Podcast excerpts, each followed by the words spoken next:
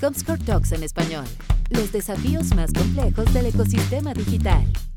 Bienvenidos amigos a un nuevo episodio de Comscore Talks en español, los desafíos más complejos en el ecosistema digital. Yo soy Iván Marchant, yo soy vicepresidente de Comscore para la región norte de Latinoamérica y en este nuevo episodio hablaremos de los eSports, deportes en general, las audiencias de contenido deportivo y nuestro invitado hoy es de Claro Sport, desde México, y está Joe Abunrat, director general de Claro Sport. ¿Cómo estás, Joe? Bien, Iván, tú, muchas gracias por la invitación. Es un honor estar aquí con ustedes. Bien, perfecto. No, gracias a Dios, bien, en casa, bueno, con salud todavía y que se mantenga así para todos, obviamente a la familia de Claro. Y acá, bueno, nosotros encantados de tenerte en este capítulo. Son más de 20 que hemos hecho, te cuento, desde el año pasado. Inicialmente, a los que quizás primera vez que nos escuchan en el podcast y en el video también, queríamos hacer 8 para ver cómo apoyar, etcétera. Pero qué bueno que marcas como la tuya también quieran participar y contarnos desde tu trinchera los desafíos de la, de la pandemia, del deporte en general, etcétera. Así que bienvenido yo nuevamente. ¿va? Gracias, por supuesto, a ver qué podemos aportar o aprender más bien de, de ustedes.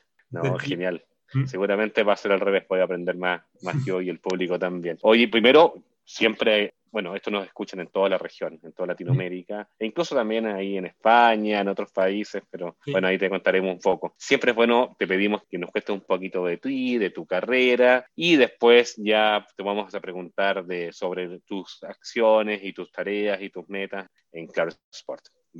Bueno, yo empecé mi carrera hace 20, 30 años, eh, sobre todo en el sector financiero, y después de, estar un tiempo en el sector financiero, migré a América Móvil. En América Móvil siempre he estado en la parte del contenido deportivo, pero en un principio con todo el tema de la Fundación Telmex Telcel, con proyectos de hacer crecer el deporte y a través del deporte llegarle a la sociedad, sobre todo para darles valor, bajar niveles de delincuencia, violencia, drogadicción y demás. Y ahí América Móvil empezó a internarse en el deporte y en el contenido deportivo. Primero eh, empezamos a tener contacto con la Fórmula 1 a través de, Checo Pérez, con, contacto con los que la gente quería transmitir nuestros, nuestros torneos de fútbol, teníamos un proyecto de box donde estaba, eh, que ahorita es el número uno con el Canelo, con Oscar Valdés, han sido becados nuestros, Oscar todavía eh, hace 10 años, entonces empezamos a tener contenido deportivo y no sabíamos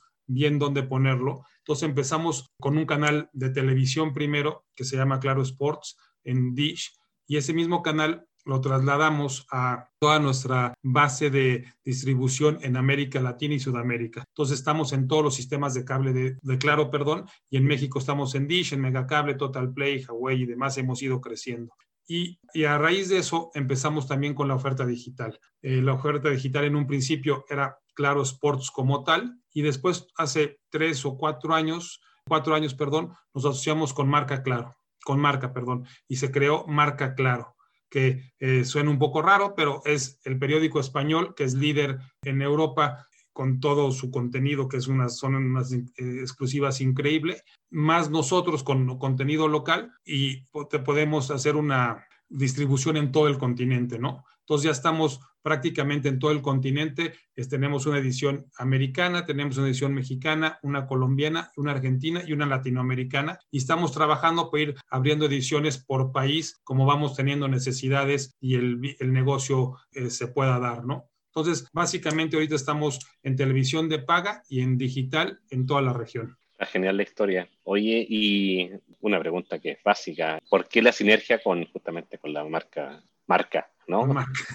La marca, marca. ¿Cómo nació eso? ¿Cuál, ¿Qué puntos tenían en común? Porque obviamente, claro, es reconocido, obviamente el grupo es enorme, etcétera, lo conocen en toda la región. Y justamente uno podría ir solo en estas cosas y obviamente a mí me encantan los partnerships. Entonces, quizás cuéntanos un poquito cómo se decidió ese partnership con Marca. No sé si se recuerdan que estuvo Marca, trató de venir con papel a México y a Colombia, estuvo presente en los dos países. En ese momento nosotros no tuvimos eh, la oportunidad de hacer nada con ellos, pero siempre siguieron seguimos con una pequeña relación con ellos. Y justo como dices, Iván, eran dos marcas, somos dos marcas líderes, cada quien en su sector, nosotros en el sector de telecomunicaciones, con todo el contenido que queríamos hacerle llegar a nuestros clientes y sentíamos con marca, con su contenido, que es un contenido muy específico, de muy buena calidad y teníamos los mismos valores de seguir creciendo en el mercado, nos juntamos, fue una, una asociación que se hizo muy fácil, muy sencilla y al día de hoy sigue funcionando muy bien, ha habido cambios en las dos empresas, y, pero seguimos creciendo de manera orgánica en todos los mercados que queremos ir penetrando, ¿no? Tenemos retos importantes, quisiéramos analizar en un futuro inclusive llegar a Brasil, este es otro idioma, tendríamos que ver el tema, estamos entrando a Estados Unidos, para el mercado de habla hispana, todavía no para el mercado americano, pero sentimos que las dos marcas queríamos lo mismo, cada quien era líder en su sector y juntos podíamos ser mucho más que ir separados, ¿no? Entonces, nos tocó ya no hacer papel, a nosotros ya no entramos con el tema de papel, siempre este, pusimos muy claro que queríamos ser digitales 100%, y bueno, y con todo lo que se ha dado, pues ahorita este, tristemente nos dio la razón, pero siempre quisimos ser 100% digitales ya. Aunque en España el papel sigue siendo un medio muy importante, sigue siendo algo que es negocio, pero aquí sentimos que era muy complicado arrancar con papel, ¿no? Pero visionario, mira, ahora con el Tristemente, ah. la pandemia nos dio este, nos dio este tema, no era por, no era, no fue por eso, no fue porque nosotros nuestro fuerte, como sabes, es tenemos 200 millones de clientes en celular, tenemos otro tanto en televisión y en telefonía fija. Entonces, con toda esa base, pues queríamos llegarle a todos los clientes a través de, nuestra base ya, ¿no?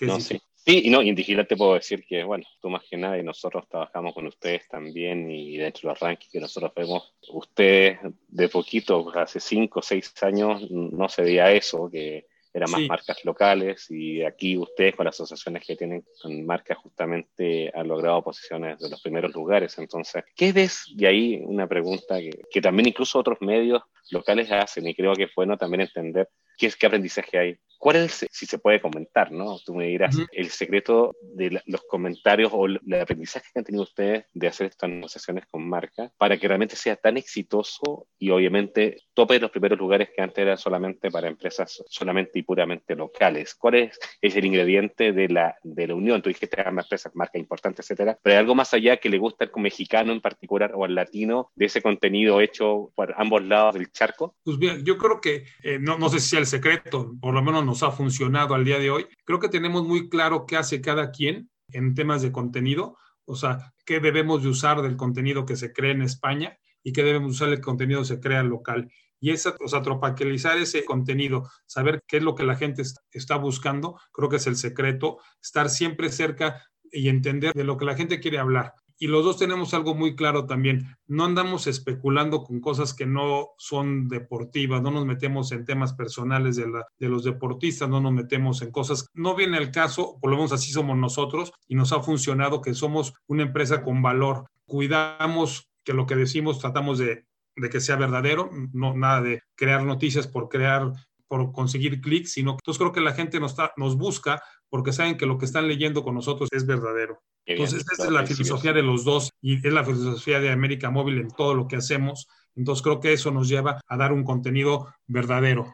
No, bien, aquí tienes principios y bueno, y se nota porque, insisto, los resultados que nosotros vemos al hacer, digamos, los benchmarks, etcétera, creo que los que han logrado ese tipo de asociaciones como usted, creo que dieron en esclavo. Entonces, ahí se das cuenta que lo tiene que, lo lindo digital, ahí justamente yo, es que no solamente compites con los locales, compites a nivel global, porque el contenido digital lo puedes ver desde donde más te guste. Así que eh, no, es fácil, tampoco desafía a los locales, como ha pasado en e-commerce, cuando llega un, un, gran player internacional, los locales también tienen que moverse más rápido. Ustedes también se adaptaron con eso y, creo que es un tremendo desafío y ustedes lo han, lo han hecho bastante bien. Sí, porque eso es en todos los sectores, no nomás en este sector, en todos los sectores. Compites, cuando llega alguien de fuera, como dices, hay que, cuando llega Amazon a México, pues nosotros en Claro Shop tenemos que hacer maravillas para competirle, ¿no? Claro, y eso creo que eleva eh, calidad y el beneficiado al fin y al cabo es el lector, el comprador, el que sea, porque obtiene mucho más de lo que quizás un mercado sin competencia obtiene. Así que creo que es bueno adaptarse y lo mejor todavía que ustedes lo puedan llevar a cabo de forma exitosa. Así que felicitaciones por eso. Sí, creo que lograr hacer un equipo editorial que lidere a Daniel Ancheita aquí en México y en toda la región nos ha dado esa fortaleza de entender que o sea, e, ese equipo entiende qué es lo que quiere ver la gente. Entonces, no nomás es poner noticias por llenar la pantalla, es saber cuántas poner, qué poner y cómo ponerlas, ¿no? Entonces, ese esfuerzo que se ha logrado con todo este equipo, creo que es lo más importante que tenemos. Sí, por supuesto. Oye, Joe, y veamos un poco, bueno, estamos, yo me considero que estamos en el mes 14 del año 2020, porque como que no, no cambió tanto las cosas, quizás fue un poco más de luz a fin del túnel por el tema de las vacunas, lo que está pasando, hay una pequeña caída de contagios. Me encantaría que tú compartieras con la audiencia de cómo fue para ustedes, para Claro Sport, el desafío de operar y seguir que el negocio siguiera vivo en pandemia. ¿Cuáles dificultades tuvieron más fuertes? ¿Cómo se adaptaron y cómo se siguen adaptando y qué miras tienen de eso? A ver, voy a tratar de hacerlo lo más elocuente posible. Nosotros nos dimos, me parece que fue 16 de marzo o 13 de marzo, si no me equivoco, cuando decidimos ya no regresar a la oficina.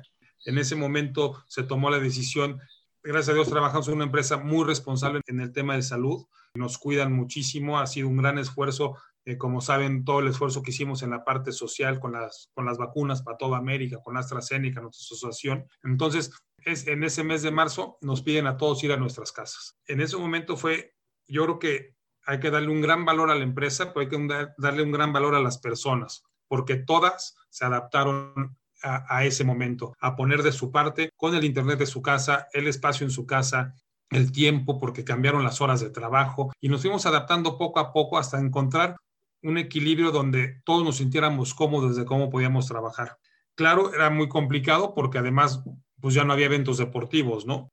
Nosotros teníamos la ventaja, empezamos a pasar en televisión mucho contenido de los Juegos Olímpicos pasados, o sea, repetimos los Juegos de Río, repetimos algo de, los Juegos de Invierno, eh, algunas finales de fútbol, eh, empezamos a repetir cosas en televisión y empezar a conseguir estas, estos esports que no eran tanto esports, eran más exhibición. Hicimos un serial de NASCAR completamente virtual, eh, teníamos los drones, ciertas cosas que, que, fuimos adaptándonos, pero el gran secreto creo que fue el poder adaptar a la gente y que puso de su parte. Y creo que eso, eso nace también de que la empresa estaba preocupada por nosotros, en el sentido de que es, no, vete a tu casa y si te enfermas, pues ahí le haces como quieras, no, al contrario, nosotros tenemos toda una filosofía, no tenemos que reportar diario nuestro estado de salud, eh, en una aplicación, tenemos un centro de atención para el COVID, donde te hacen la prueba gratis, te dan un seguimiento. Entonces, hemos hecho un gran esfuerzo como empresa, que eso siento que nos ha hecho un equipo mucho más compacto y comprometido con lo que estamos haciendo. ¿no? Luego de ahí a que encontramos las formas de trabajar, te digo, con el esfuerzo de todos, y nos ha funcionado porque, digo, los números lo, avalan, seguimos en los primeros lugares en, en, las mediciones que ustedes hacen en Comscore, entonces nos hemos adaptado y la gente ha puesto mucho de su parte para que eso funcione. Pero creo que al final es un compromiso de todas las partes, porque si una parte quiere y la otra no, es muy difícil, ¿no? No sé, pues ustedes están igual que nosotros, los horarios se alargaron, pero por otro lado, la puntualidad se volvió algo importantísimo, ¿no? Antes las juntas empezaban media de la tarde, ahora nadie llega tarde a un Zoom, ¿no? Es Exacto. A un Google Meet, o sea, no, nadie llega tarde a estas cosas. Entonces creo que eso de irse eh, adaptando a la nueva normalidad, que ya es un poco traída la palabra, pero si te adaptas a eso, ha funcionado muchísimo. Y para nosotros, al ser enfocados en la parte digital, nos ayudó también el tener los medios en la oficina para, como ya teníamos cosas digitales, fue mucho más sencillo para nosotros. Sí, yo creo que, bueno, me siento muy representado por lo que dice. Realmente nosotros como ADN digital también midiendo muy similar todo lo que nos pasó en casa, una empresa cuidando, etcétera. Así que sí, me siento súper identificado con lo que estás diciendo, que creo que era el, el, modo correcto de enfrentar algo que era desconocido, ¿no? O sea, de haber muy poca gente que había estado en la peste española hace tantos años y que haya, bueno, nos tocó la H1N1 en México hace 10, 11 años pero de este nivel nunca. no, no estuvo ni cerca de lo que vivimos ahorita en esa época. no, habrá, habrá sido un mes y un poquito más y no, no explotó, pero bueno, acá estamos todos aprendiendo. El siempre estar pensando, bueno, y el mes que entra regresamos a la oficina, ¿no? Nosotros tomamos una decisión de, de darle las herramientas a, a, todos los comentaristas para que en su casa puedan transmitir. Les pusimos, eh, si alguien ve nuestro, les podemos enseñar después, si alguien ve nuestros backs, todos tienen un mismo back, donde parecería que están en un lugar todos, pero cada quien está en su casa y cada quien hizo el esfuerzo de buscar una pared blanca en su casa con luz, poner este, su micrófono y estar diario a cierta hora haciendo el programa de televisión, que también repetimos en digital, hacer cápsulas informativas los, los primeros meses muchos eran de que se cancelaba, este, si había algún contagiado, este, pero siempre aunado al deporte. Y ya luego pues empezamos a hablar de deporte como se fue dando. O sea, fuimos muy de la mano con lo que estaba pasando en el mundo, pero siempre cuidando a la persona y eso creo que nos ayudó muchísimo. Maravilloso. Sí, Qué bueno que pudieron hacer eso, el, no sé, llevar el estudio a casa, ¿no? Increíble lástima que seguimos en eso, ¿no? Todos queremos regresar, pero ya estamos haciendo algunos programas desde la oficina, eh, algunas narraciones de ciertos eh, contenidos deportivos, o guardando, por ejemplo, ya no hacemos el estudio todos los cinco gentes en el mismo estudio, tal vez hay dos y uno está en una cabina o uno está en su casa y solo, pero sí seguimos guardando esas reglas, ¿no? Sí, no, primero la, la salud. Primero la salud. Oye, yo nombraste algo que me interesa un poco ahondar, porque a ver cómo sientes tu mercado. Hablaste de los eSports eh, y justamente hubo como un boom, porque dado que no había deporte, no se entendía mucho, después ya ahora hay fútbol y todo sin público, pero bueno, pero en ese momento quizás fue como el escape, hacer estos torneos ahí jugando PlayStation, Xbox, etcétera, o otro tipo de drones que tú dijiste. ¿Cómo ves ese mercado hacia adelante? ¿Lo ves como una moda ahora por la pandemia? ¿Ves que sigue? ¿Va a convivir con el deporte real? ¿Cómo lo sienten ustedes desde la Sport? Yo creo que va a tener que convivir y va a tener que ser parte de ya de nuestra vida, porque pues llevamos, o sea, se hacen costumbres y si tú ves a la juventud de hoy, en este año, creo que el consumo en tiempo que han estado en los juegos ya se vuelve algo que ya es parte del DNA de, la, de ellos. ¿No? O sea, yo veo, tengo hijos, veo a mis sobrinos, eh, los ves que están metidos, saben de todos los deportes, este, algunos son deportes, algunos son otro tipo de, experiencias, este, del Fortnite y estas cosas, pero el FIFA, todos estos deportes, yo ya son parte del DNA de los que vienen y los que están creciendo crecen con eso, ¿no? Entonces, sería muy, muy absurdo decir que no, no van a ser parte de, habrá gente que diga no es un deporte, pero yo creo que va a ser parte de la oferta que tenemos que tener para los usuarios, ¿no? Hay gente que le gusta jugar, hay gente que le gusta ver, hay, gente que le gusta aprender. Solo hay que entender cada quien dónde quiere estar, ¿no? En qué parte de la cadena del eSport quieres estar. ¿Quieres estar en la, haciendo las competencias, en el venue? Nosotros como compañía, cada quien tiene que entender, ¿no? El Telcel o Claro es el carrier y por ahí puede hacer ciertas cosas. Nosotros debemos de estar informando de contenido, torneos, qué está pasando. Otros, como el mismo Telcel, sea, venderán consolas, venderán lo, lo, que se necesita para jugar. Podemos hacer venues, pero cada quien tiene que entender dónde estar en la cadena del eSport. Yo creo que va a tomar un poco de tiempo en que se acomode cada quien, encontrar quiénes son los, que, los líderes, y qué deportes o qué, qué tipo de contenido, qué juegos se van a hacer, pero yo creo que negarlo sería una tontería. Entonces hay que estar ahí y hay que ir acomodándose a ver dónde te toca estar, ¿no? Porque creo que si quieres abarcar todo, no va a haber, no, no vas a poder. Creo que hay que enfocarse cada quien en lo que le, donde es su fuerte. Nosotros estamos empezando, nosotros tenemos una sección, perdón, de esports, este, con otro esfuerzo que se llama eh, eh, Nación Gamer, está dentro de Marca Claro, estamos informando, estamos empezando a transmitir algunos torneos y hay que ver cómo vamos creciendo por ahí, ¿no? Qué bien, o sea, también apostaron a ello. Pues un poco, digo, yo creo que negarlo sería muy loco, ¿no? Claro. Oye, y, basado en eso, bueno, obviamente el año pasado teníamos en la mira cuando éramos felices ahí por febrero, no sabíamos lo que teníamos, veíamos que venían los Juegos Olímpicos de Tokio, ¿te acuerdas? ya era todos preparados para eso. Veía cómo tengo la barba. Tengo el pelo blanco. ¿Cómo fue el impacto ustedes de cuando se decidió no hacer? No sé si ustedes ya, creo que en el anterior tenían los derechos, ahora tú corrígeme si los tenían también. ¿Cómo se proyectaron? Ahora ves que se van a hacer. ¿Qué nos puedes contar un poco de eso? Y nosotros empezamos con Sochi, mm. luego hicimos Río, claro.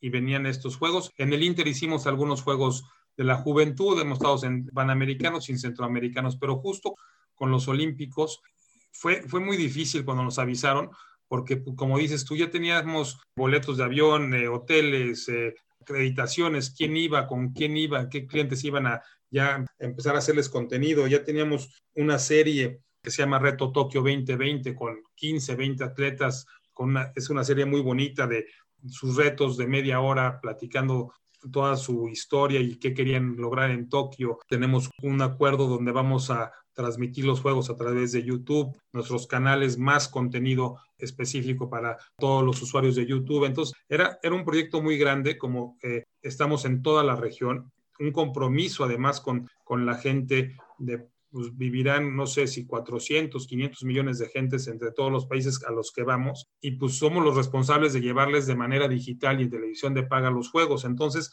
esa responsabilidad más esa emoción, cuando te lo quitan, pues es muy difícil, ¿no? Para seguir con la gente motivada, entender que pues no es una cosa personal. Creo que lo logramos. Como te digo, creo que logramos que la gente siga conectada con, con sus trabajos y con la ilusión de volver a hacer unos Juegos Olímpicos.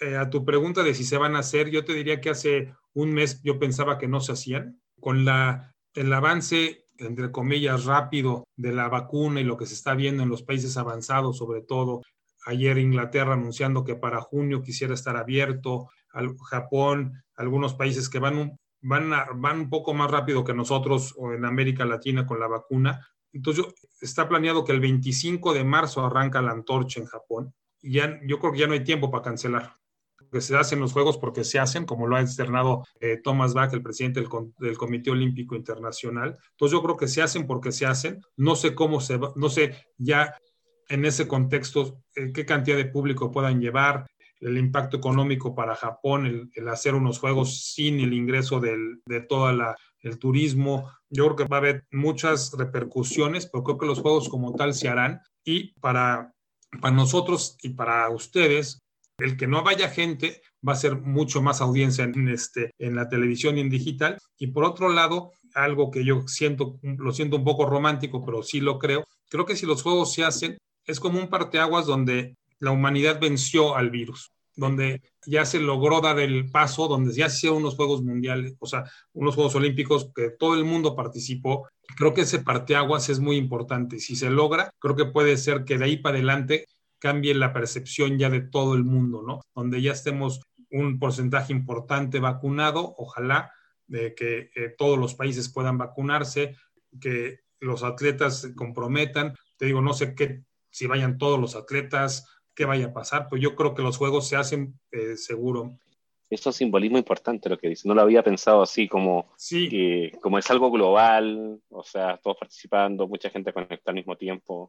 Creo que sí tiene un simbolismo importante que se haga, ¿no?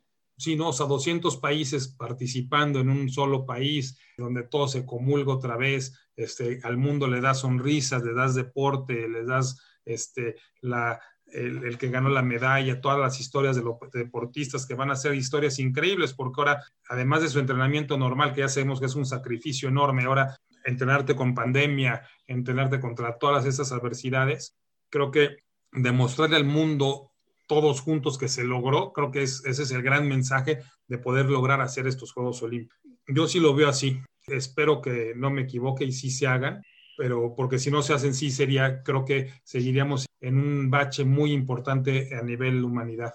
Sí, sí, creo que el simbolismo, como te digo, es, importante. No lo he visto así, pero creo que, bueno, ojalá que, que así sea de verdad. y claro, y también vaso medio lleno, vaso medio vacío, ¿no? Ahí la transmisión digital, la transmisión de televisión va a ser clave, quizá va a ser los juegos con gente más conectada al mismo tiempo y eso obviamente también trae derrama a los que están transmitiendo, ustedes, los que tengan derecho, así que creo que ahí es una por otra, ¿no? Japón sufrirá por quizás no todos los asientos llenos, pero también a nivel global la transmisión creo que va a ser de un nivel alucinante, quizás un récord a nivel global de transmisión. Yo creo que va, a ser eso justo, porque además la gente es, quiere ver eso, ¿no? La gente ya quiere ver buenas noticias, quiere ver historias de felicidad, que alguien gane una medalla de oro de tu país, este, tener otra vez a tus ídolos. ¿Hace cuánto no a tus ídolos no los ves ganar? Los niños, este, yo creo que todo eso tenemos que llenar el tanque de gasolina para que estemos todos eh, llenos de emoción y cambiemos ya el chip y salgamos a la calle y trabajemos y, y reactivemos las economías y todo lo que significa todo esto, ¿no? Sí, sí, me encanta el simbolismo, estoy muy de acuerdo yo. Oye, y aprovechando de hablar de estos, de estos, bueno, los que van a ver. Más te voy a interrumpir. Y lo complicado va a ser que acabando en agosto, septiembre acaban los Paralímpicos, en febrero mm. empiezan los de invierno. No, mira, seguidito. seguidito y son en China, son en Beijing. Entonces, ah. va a haber un, tema ahí, te digo, que creo que ese simbolismo es muy importante. Sí, tiene sentido. Sí, justamente, por ejemplo, bueno, te cuento mi experiencia ahí de cuando volvimos a ver un poco la, Champions League en Europa, etcétera. Claro, mucha emoción en el partido, pero da, da como tristeza verlo en el estadio vacío. Me dio mucha esperanza ver en la Australian Open ahora gente, ¿no? Eh, un poquito como que parecía que parecían extraterrestres, juntando gente nuevamente y uno dice, ¿qué onda? Pero, si nos faltan, nos faltan noticias positivas, yo creo que estoy muy de acuerdo. Y si son seguidas, como tú dices, mejor todavía. Mejor todavía, ¿no? Sí, empezar a, vivir normal en lo que se pueda. En lo que se pueda. Oye, yo, sí, sí, justamente te iba a preguntar de estas personas que van a estar viendo los, los Juegos Olímpicos. Empezamos un poquito en el mexicano, que es lo que estamos más cerca por acá. Y después me puedes decir cómo lo ves a nivel LATAM de lo que ya conoces. ¿Cómo es el, el espectador y el lector de noticias deportivas digitales acá en México y Latinoamérica? ¿Lo ves similares todos los países? Por ejemplo, los amigos argentinos son mucho más pasionales para el fútbol. Eh, en México, bueno, adoran a los ídolos, Chicharito en el fútbol, etcétera, el karate, etcétera. ¿Cómo defines al lector de noticias o al que está visualizando también videos de noticias en Internet, que es, tu público objetivo al fin y al cabo de, tu sitio web también? Sí, yo creo que en todos los países tenemos a la afición que es muy, muy aficionado, donde ve todo, ¿no? Ve a los ídolos, ve las noticias de afuera y que siempre el fútbol en casi en todos los países en, México y en la TAM es líder, eh, te diría que en todo. Y ahí ese, el hardcore, que es el que ve todas las noticias, se mete diario, checa qué pasó en la mañana, cómo está la talla de posiciones en su país, en Europa, buscando, tiene a su equipo en cada país, ¿no? Tiene al Barcelona o al Madrid, al Inter o al Juventus o al Milán, tiene al Chelsea o Manchester, y así en todos sus países tiene su equipo, tiene la camisa de todos, ¿no? Creo que eso hay, es igual en todos los países. Luego, creo que hay un círculo un poquito más afuera, donde no más están interesados, por ejemplo, ahorita que empiezan las épocas buenas de la Champions, eh, los cuatro medios de tenis, en el mismo caso del golf, que quieren saber un poco de todo, que son, que hacen algunos deportes, pero no son necesariamente aficionados como tal. Y creo que en cada país ahí sí cambia un poquito por deporte, ¿no? Aquí en México tenemos los clavados, antes teníamos la caminata, el box es muy importante. Aquí tenemos box de muy alta calidad todos los fines de semana. En Argentina tienen, por ejemplo, el rugby es muy importante. Cuando hay, en, Colombia vemos el ciclismo todo el año, ¿no? Cuando tenemos contenidos de ciclismo, la gente se vuelca a ver, a ver esas carreras, el Tour de France, la, la Vuelta a España. Entonces, creo que ahí sí ya cada país tiene sus deportes muy particulares, pero siempre tenemos el hardcore, luego el de afuerita y luego los eventos mundiales que son la Copa del Mundo, Juegos Olímpicos, alguna final que sea histórica de, en algún deporte de los que son populares, donde ahí sí eh, se vuelve un tema muy familiar. Creo que sobre todo los Juegos Olímpicos y la Copa del Mundo se vuelven temas familiares donde toda la familia quiere estar involucrada, desde la parte de espectáculos de la inauguración, este, cómo vestía la gente, la gente, las caídas, eh, todo el mundo quiere saber si ganaste una medalla como país. Y, aquí en México en particular, y lo siento que es muy parecido en la cultura de la TAM, este, la cultura nuestra, es los ídolos son muy ídolos. Como no tenemos tantos ídolos como otros países y son contados los que ganan medalla o, son, o cuando hay un campeonato mundial en cierto deporte, se vuelven muy ídolos. Y creo que ahí eh, sí somos iguales todos, donde nos volcamos con esa persona y lo llevamos a, a lugares insospechados, ¿no? Entonces, aquí en México, con, en su, cuando fue Loreno Ochoa, el Canelo, el Chicharito, Rafa Márquez, Hugo Sánchez, Paola Espinosa, María del Rosario, todos estos, cuando ganó Soraya la medalla de, fue en Sydney, ¿no? si no mal me acuerdo, pues todo el país estaba despierto viendo cómo alguien cargaba pesas y no era un deporte que, que estábamos nosotros acostumbrados a ver, pero todo el país estaba volcado con Soraya y se volvió un ídolo del país. Entonces, creo que por un lado, estamos, toda la gente del deporte busca ídolos, y ahí ya abarcas a toda la población, ya no es el hardcore, ya no es el que le gusta el deporte, sino que cuando hay ídolos todo el mundo se vuelca y creo que es muy parecido en toda la región. Maravilloso. Y estoy de acuerdo también, ¿eh? obviamente, en, Latinoamérica lo cuidamos mucho. No, muchísimo, ¿no? O sea, creo que en cada país tienen sus ciertos deportes, por supuesto, pero cuando hay un ganador no paramos de, de admirarlo.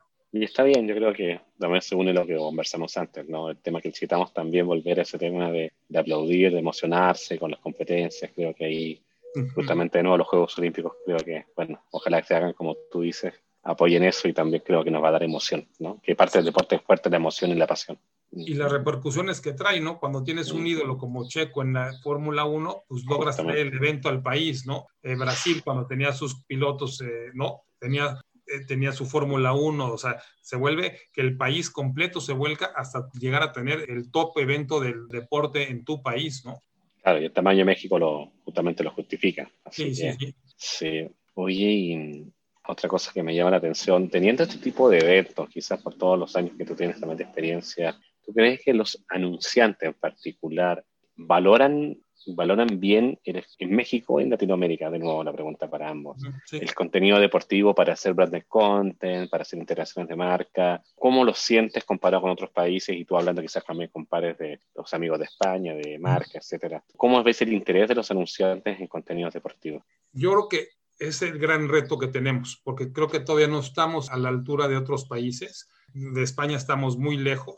En España se consume mucho branded content, las marcas activan muchísimo en digital ya, y aquí todavía apenas estamos entendiéndole o sabiendo, yo creo que es, te voy a decir que es, es de los dos lados, ¿eh? es nosotros cómo explicamos y ellos cómo compran, y llegar a entender realmente lo que se puede llegar a, a colocar. Estamos cómo se usa la data que tenemos, cuidarlo, cómo se usa, o sea, cómo se usa y cuidar cómo se usa, ¿no? Todo ese, creo que apenas estamos llegando ahí, empezar a que las marcas sí realmente digan, ah, tiene un valor que ya es inclusive mayor al de la televisión abierta, tiene un valor porque sí ya llego al cliente que sé que me va a convertir, tengo un valor porque sí estoy en el mercado de mis consumidores. Creo que eso nos está faltando a las dos partes, estamos aprendiendo creo que vamos aprendiendo muy rápido, vamos a llegar más rápido de lo que pensamos. Ahorita con los Olímpicos, que es nuestro contenido premium, lo estamos viendo con ciertas acciones de ciertos clientes que dicen, sí, quiero esto con este deporte a estas horas y eso no lo puedes lograr en otros medios más que en el medio digital, ¿no? Este, el que quiere estar con una sola persona, yo quiero nomás a que me vean con el atleta que yo estoy patrocinando. Eso sí lo podemos lograr en digital y nos lo está pidiendo, nos los pide el cliente y ya lo estamos logrando. Y eso mismo, nosotros de nuestro lado estamos creando eh, propiedades muy específicas para cada cliente que haga sentido con lo que quieren comunicar. En otras plataformas no se puede hacer así. Está maravilloso, ¿no? Creo que estamos lejos, sí, es maravilloso. Creo que estamos lejos, pero vamos a llegar más rápido de lo que pensamos. Sí, y en el punto de métricas también ahí, si hay crítica construida, yo también le agradezco. ¿Cómo pudiera una empresa como Comscore ayudar, obviamente, para dar más valor en esa parte? Pues es lo que te decía, es, saber usar las mm. estadísticas y la data, ¿no? O sea, mm. entre más data tenemos, sin caer en la parte de confidencialidad con el usuario, pero entre más data tienes, mejor puedes convertir. Entonces creo que vamos avanzando de la mano, creo que toda la industria, nosotros con ustedes nos, nos proporcionan pues de dónde vienen, este, la edad, el sexo, todo ese tipo de cosas nos ayuda a saber pues qué tipo de contenido nos, nos están consumiendo. Una, una pregunta que hago a todas las personas que han tocado conversar conmigo de Colombia, Perú y México, que son los que me tocan a mí. Y nos llama la atención, como hablo siempre con directores, etcétera, siempre pregunto, ¿cómo haces tú para estar al día? Porque debe estar rodeado, igual que yo, de un montón de, chavitos, toda generación millennial, hasta centennial por ahí. Y a nosotros quizás nos toca un poco más de esfuerzo, que venimos generaciones de la, la CX, etcétera. Tenemos que esforzarnos mucho para estar al día. ¿Cómo lo estás haciendo tú para mantenerte al día, investigar, aprender y, digamos, estar ahí en la ola? Por un lado, gracias a Dios me gusta el deporte, no sé si sería un problema. Importante. Sí, ahí sería una desgracia, digamos. No, entonces sí me gusta mucho el deporte, me lo practico, hago algunos deportes, entonces por natural estoy enterado de la parte de la, del contenido, ¿no? En la parte de las nuevas plataformas, cómo, por dónde llegar, qué hacer, este, usas los medios que tienes cercano, que son los jóvenes que conoces, inclusive tus familiares, ¿no? Yo le pregunto a mi hijo, de repente le digo, si no tienes televisión, no tienes nada, ¿por qué sabes los marcadores, no? Si no te compré ni la aplicación, entonces ya te explica, no, pues mira, lo vi aquí, acá sigo este, a esta persona que le da los scores. Entonces creo que estar, tratar de estar cercano a los que son nuestros consumidores es un gran valor. Y tenemos también un área en la empresa donde siempre estamos buscando qué son las mejores tecnologías que hay allá afuera. En algunas nos asociamos, en algunas vemos cómo vamos a hacer cosas en conjunto. Entonces, esas, esa área nos da algunos tips de, oye, no pierde de vista esta plataforma que está creciendo, pero, por ejemplo, eh, voy a poner un ejemplo que no es de deporte, pero pues a todos nos agarró hace 15 días eh, sin entender quién era Reddit y qué pasó con la bolsa de valores, ¿no? Entonces, un día nos va a pasar en el deporte, ¿no? Que todos de repente a través de una plataforma se juntaron o hicieron algo. Y yo creo que el estar junto ahí, de tener gente, o sea, la comunicación mía con Daniel, Daniel con su gente y que sea de regreso también y te digan, oye, pues le seguimos apostando a hacer, no sé, un artículo de 200 no sé, de mil palabras, pues ya nadie lo lee de mil palabras. Necesitamos un video con nomás tres bullets. Creo que eso, esa comunicación de ida y regreso y entender qué quiere la gente, pues ahí está. No es fácil, pero pues es estar ahí, ¿no? Estar con esas gentes, buscar a, tu, a la juventud, a los que vienen creciendo, cómo usan las plataformas, la facilidad para usarlas. Es impresionante, ¿no? Nosotros nos cuesta trabajo mucho, hay veces darnos de alta para, para tenerla, ¿no? Y de repente ya todos lo tienen, ¿no? Te das cuenta que eres el último en llegar. Sí, justamente los equipos son base, escuchar al consumidor, ver cómo el consumidor consume. Exacto. Y hay veces no todas son para ti, ¿no? O sea, hay veces no puedes tener como un medio todas las plataformas, querer estar en todo, porque pues no te da ni, porque como tú decías bien hace rato, todavía los, las marcas pues todavía no entienden todas estas plataformas, no en todas se puede comercializar, entonces hay veces haces un esfuerzo muy grande en una plataforma y cuando te das cuenta tienes a ciertos activos de personas y, esfuerzos haciendo contenido por una plataforma, no es este, monetizable, ¿no? Entonces hay que ponerlo también en la balanza. Sí, también hay que pensar que hay que pagar los sueldos, hay que pagar los arriendos, hay que pagar los derechos, las transmisiones, así que tiene que ser negocio. Tiene que ser negocio. Si no puedes monetizar en una plataforma, pues todavía no le des nada, ¿no? Totalmente. Pues hay que estar, pero ¿hasta dónde le metes tanto esfuerzo? Perfecto que es lo que hemos logrado con ustedes. Es muy bueno, hemos ido creciendo en las dos partes, en darle contenido a los usuarios, pero también ustedes han encontrado la forma de, que nos den cómo monetizarlo, ¿no? Este, y eso, eso nos hace que queremos estar ahí. Sí, bueno, sí, agradezco también porque llevamos trabajando juntos varios, varios años. Sí, sí, sí. Genial, Joe. Hoy, Joe, y seguramente, bueno, ustedes están llenos de proyectos, especialmente ya con las ganas del tema del, ¿cómo se llama?, de los Juegos Olímpicos, etcétera. ¿Qué es lo que más te apasiona para los próximos 12 meses? Yo creo que los Juegos Olímpicos ya hiciste como el spoiler alert, pero de tu punto de vista, ¿qué es lo que más te emociona dentro de los 12 meses que vienen? Pues lograr que llevarle nosotros esa responsabilidad de llevarle a toda tanta gente un evento tan importante como los Juegos Olímpicos, llevárselo de la manera más, más limpia posible, donde realmente podamos enseñar las historias de los deportistas que llevan haciendo tanto esfuerzo, que viene y no, no tratar de hacer un show alrededor de los juegos, sino que los juegos sean las estrellas, que los deportistas sean las estrellas. Y esa responsabilidad de, que existen en, en todas las casas esté disponible para que la gente pueda ver los juegos, porque yo estoy convencido que si se hacen y los llevamos y la gente se engancha, es, una, es un gran paso de la humanidad. Entonces creo que ese reto que tenemos, que en 150 días creo que cumplen hoy justo, y luego los Juegos de Invierno, aunque no es un contenido que se ve tanto, pero también el que sean en China, todo lo que significa llevar unos Juegos de Invierno de China para el mundo. Creo que ese reto de los próximos 12 meses de llevar estos dos Juegos Olímpicos en tan poco tiempo a toda esta población, que son muchísimos países, mucha gente interesada, creo que eso nos tiene muy ocupados y emocionados de lograr. Sí, maravilloso. Y también espero, obviamente, después de esto que quede con más ánimo y yo creo que toda la audiencia va a estar de acuerdo también de que, de con los dedos cruzados, de que los, bueno, que sea un parte de agua, como decía, de los Juegos Olímpicos, para que podamos ver emociones nuevamente, ¿no? Si nos faltan. Fíjate, Iván, son, son 4.000 horas de producción los Juegos Olímpicos. 4.000 horas, mira. Un mundial tiene 160. Imagínate claro, tiene un montón de cosas en paralelo. La dificultad para ustedes también debe ser enorme, pero sí, alguien tiene que hacerlo. Por eso digo que eso es lo que nos emociona. Veremos cómo saltan sus números, obviamente. Pero bueno, crucemos los dedos que se pueda que se puedan hacer los juegos. Me, deja bastante claro eh, el por qué, el por qué el atrás, el tema, el mensaje que hay, las emociones que hay, creo que, bueno, le vendría bastante bien al mundo. Yo creo que sí. sí Así es. Bueno, yo, llevamos casi una hora, de verdad que se pasa rapidísimo el, tiempo. podemos quedar otra, ¿verdad? no, toda, uno podría pasar horas y horas. No sé si quieres aprovechar de mandar un mensaje, digamos, pues a la audiencia.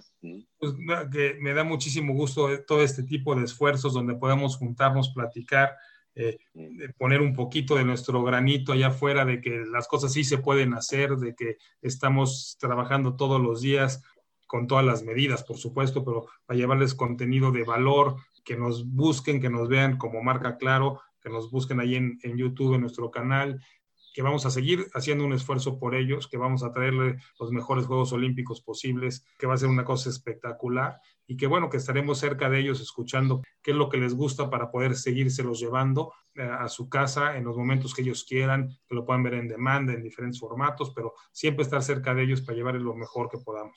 Genial. Bueno, sin duda, bueno, esperemos con emoción para que se den los Juegos Olímpicos, como conversamos ahora, y, y te agradezco, ¿no? La apertura de contarnos cómo han visto el negocio, la gente, la pandemia, el futuro, un futuro que espero que sea muy brillante, con mucho ánimo y con deseos de que se hagan los Juegos Olímpicos como parte de agua la historia. Y, y sin duda yo, gracias por compartirnos esto. Así que te agradezco mucho el lado de Comscore. Muchas gracias por confiar también en nosotros todos los años que hemos tenido ahí también de la manera de colaborar con el grupo Carso. Bueno, yo siempre a ustedes que, que también se han medido año por año con nosotros, el equipo, que está Daniel, Ingrid, etcétera, que está en contacto y siempre con nosotros desafiándonos. Y, y, sin duda, bueno, de nuevo, gracias por, por compartir este aprendizaje y sin duda desearle el mejor de los éxitos y de los Juegos Olímpicos que, bueno, de sí o sí se tienen que hacer.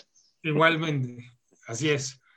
Bueno, y Estaremos seguramente otra vez platicando ya que se hicieron y a ver cómo nos fue.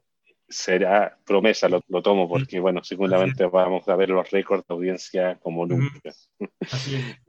Y bueno, estimados, bueno, muchas gracias a todos por acompañarnos en el podcast eh, de Comsurtac en español. Sin duda, bueno, un súper aprendizaje con Joe, con Claro Sport y bueno, éxito para todos, sigan cuidándose. Hasta luego.